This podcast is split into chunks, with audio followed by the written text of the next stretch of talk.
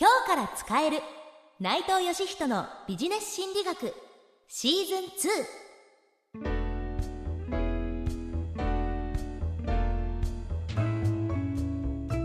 2こんにちは。ナビゲーターの南雲のぞみです。このシーズンでは遊び心を持ちながら学べる心理学をテーマに今日から使ってみたくなる心理学をお伝えしていきます。そしてそんな遊び心のある心理学を教えてくれるのはこの方です。心理学者の内藤義人です。内藤先生よろしくお願いします。よろしくお願いします。では早速行ってみましょう。第10回のテーマはゆったりしたい時の心理学です。まずはこちらのスキットをお聞きください。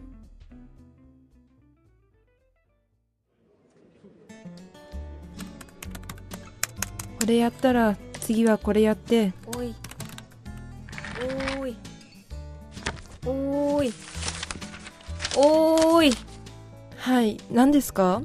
ちょっと根詰めすぎじゃない？もうちょっと気持ちに余裕持った方がいい仕事ができると思うんだけど。そうかもしれないですけど手を動かしていないとなんか不安で。その考え方がもう余裕ない証拠だよ。まずはちょっと休憩しようか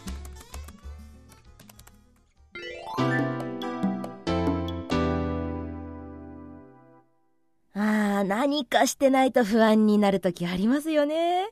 一旦休んだ方が集中できるってわかるんですけど逃げちゃダメだ逃げちゃダメだって言い聞かせちゃうこともあると思います。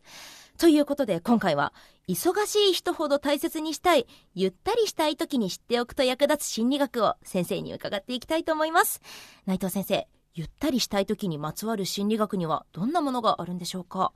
はい、えー、まずはですねイライラやストレスを減少させる姿勢についてお話したいと思います。はい。実は人間の心理状態というのはその人がどんな姿勢をとっているのかによって影響を受けるんですね。へえ。でドイツにあるポツダム大学のバーバラ・クラーエという心理学者が、えー姿勢をですね、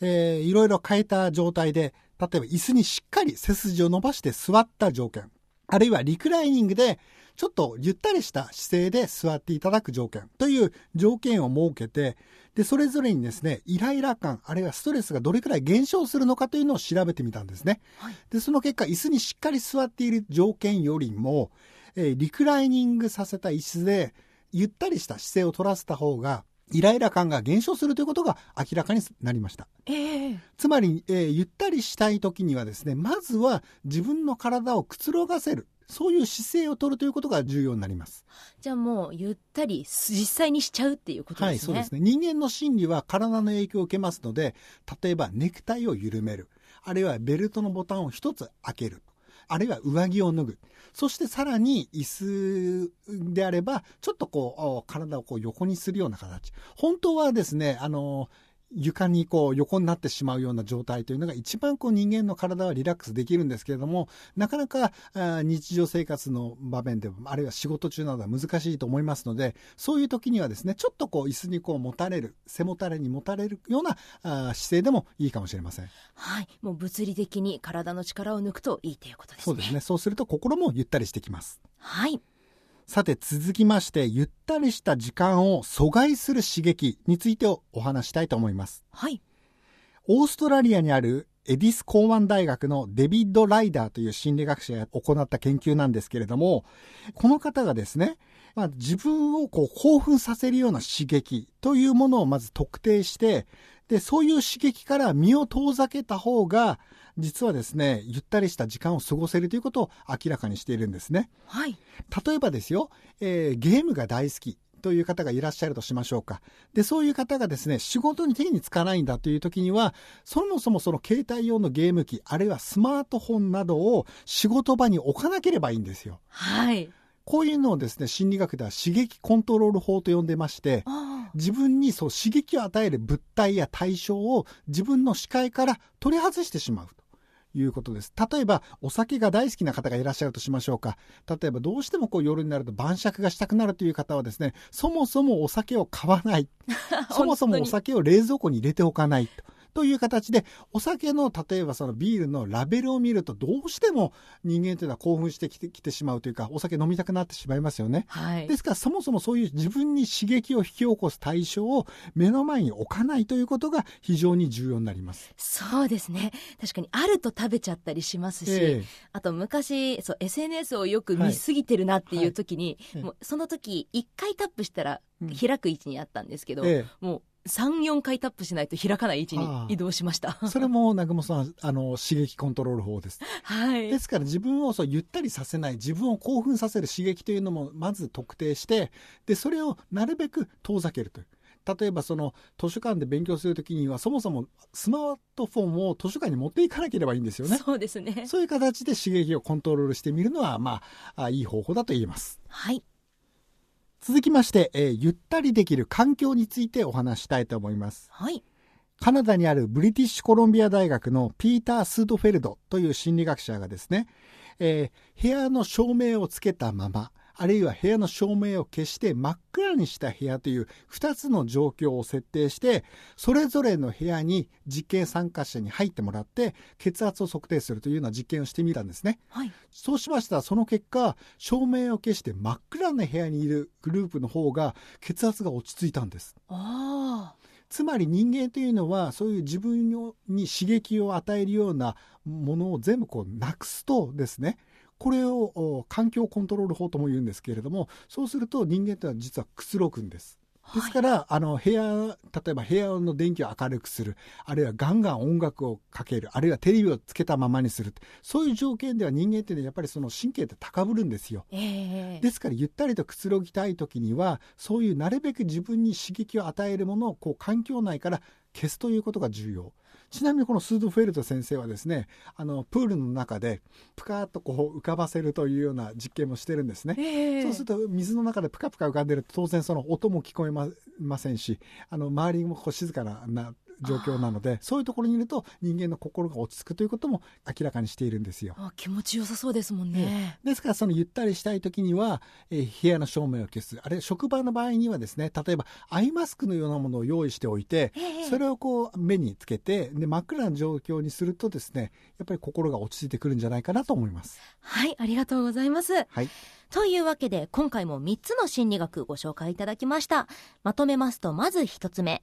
ゆったりした気持ちになりたいときはリクライニングかいっそ横になる。2つ目ゆったりした時間を阻害する刺激を意識的に遠ざける。3つ目ゆったりしたいときは部屋の照明を消す。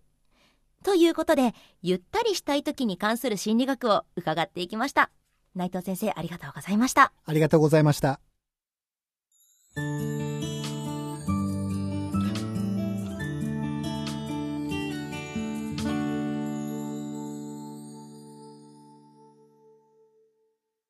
というわけでそろそろエンディングですが最後に思わず人に話したくなる面白い心理学コラムを紹介したいと思います。今回ご紹介するのはコロンビア大学ジョナサン・フリードマンの研究。フリードマン先生は都会暮らしの生活者と田舎暮らしの生活者を比較しまして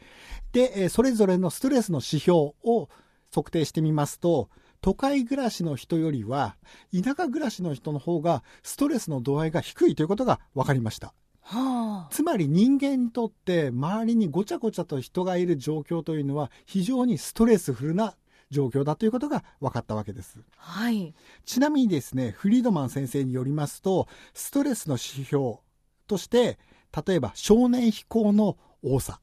あるいは通院歴ですね、あの精神を病んで病院に通う人の通院歴、あるいはその精神病、犯罪、幼児死亡率、あるいは結婚前、結婚前の出産ですとか、そういういろいろな指標を取ってみると、やはりですね、都会生活者の方がストレスは非常に高い。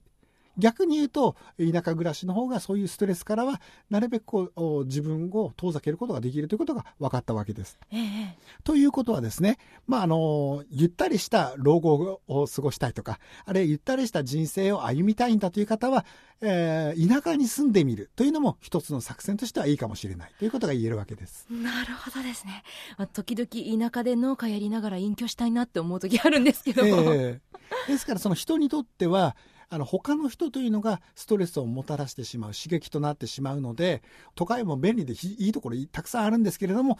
例えば週に1回あるいは週に2回くらいは人に会わない日を設けるとかあるいはその人あの自宅にこもって、えー一人で例えば読書をするですとか、まあ、好きな大好きな DVD を見るですとかなるべくその人に会わないという状況を設けることもやっぱりですねそのゆったりしたあ生活を送る上では非常に重要なのかなということも言えるわけです。はい一人の時間を作ってゆったりタイムを過ごすのが大事ですね。はい、はいありがとうございましたというわけで今回はゆったりしたい時の心理学を学んでいきました。皆さんお忙しい中とは思いますがぜひ休めるタイミングを作ってどうか健康に過ごしていただきたいなと思います。ということでゆったりしたい時は今日のお話を思い出してみてくださいね。ナビゲーターは南雲のぞみスキット出演は安倍舞子森真白そして内藤義人でした。